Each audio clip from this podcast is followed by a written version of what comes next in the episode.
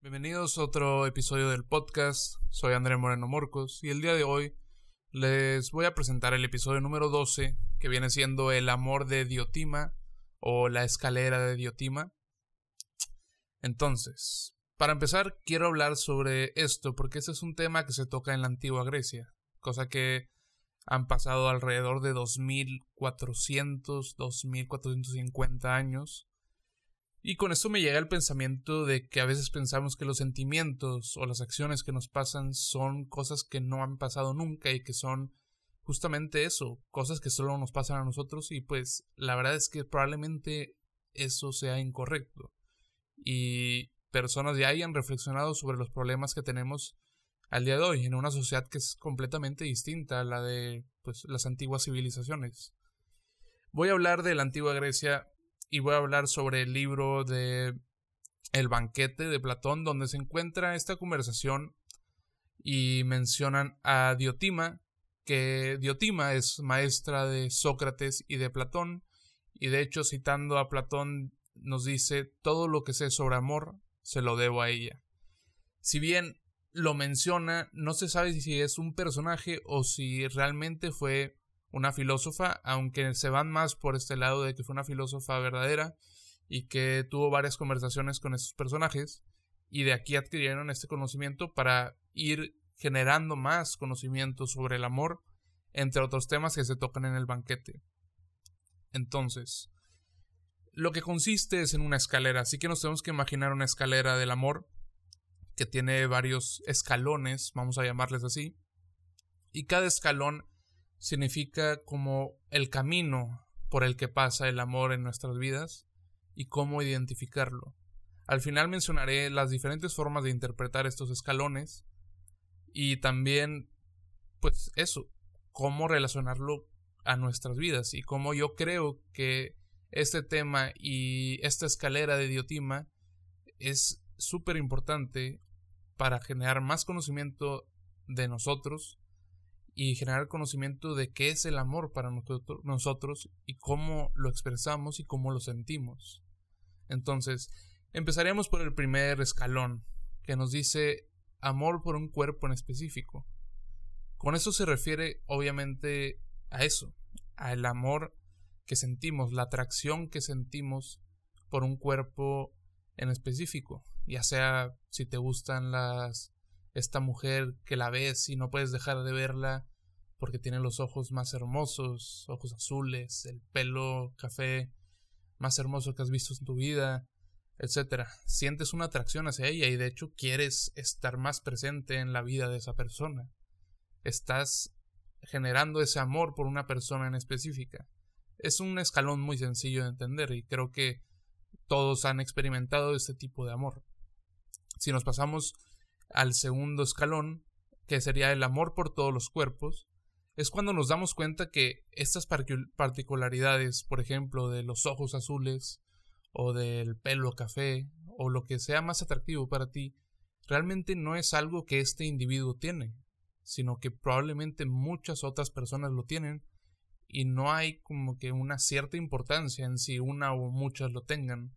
Entonces como que desmerita un poco la cuestión de este amor o de esta atracción física, porque te das cuenta que no es algo que solamente esta persona puede tener, no es algo completamente exclusivo.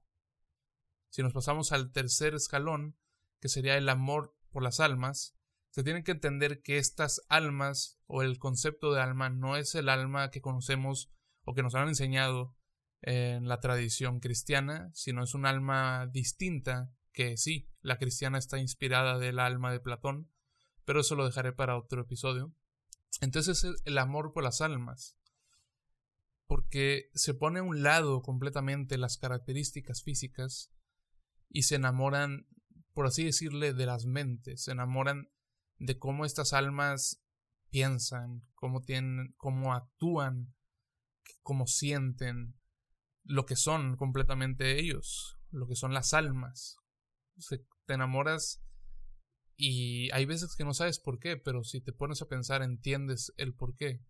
Estás dejando al lado completamente lo físico y te estás enfocando completamente en lo que consiste esta persona. Y si bien el alma de Platón significa conocimiento, en pocas palabras, te enamoras prácticamente del conocimiento de esta alma, de, de esta pureza, por así decirle. En el escalón cuarto tenemos el amor por los sentimientos y las acciones de personas con almas hermosas. Así que llega un poco más, esta se intensifica, por así, decir, por así decirle, porque ahora amas a estas almas hermosas de estas personas por esos sentimientos, por esas acciones, por todo lo que crean o por todo lo que representan estas almas hermosas. En el quinto escalón es el amor por la inteligencia prácticamente. Aquí se menciona la ciencia o conocimiento.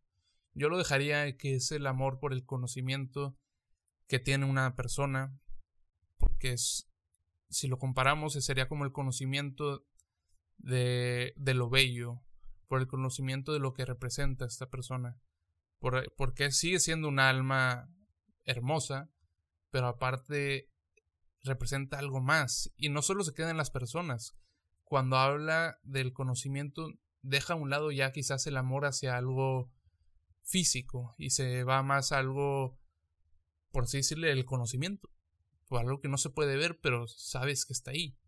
Entonces se va por esa alma y ya deja completamente de lado todo. Y el último escalón sería el amor por lo bello.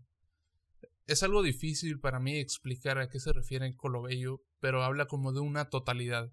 Habla de algo que expresarlo en palabras es quizás sí muy difícil. Habla de lo que es completo, de lo que tiene todo, como de una perfección. Y si nos vamos por el lado de las almas, Platón menciona que las almas son inmortales y perfectas y que vienen del topos Uranus, que es el lugar donde están las almas perfectas y bajan a la tierra. Entonces quizás si encontrar el amor en estas almas que tienen una totalidad sería la perfecta forma de amar. Entonces, como ya mencioné, hay distintas formas de interpretar los escalones.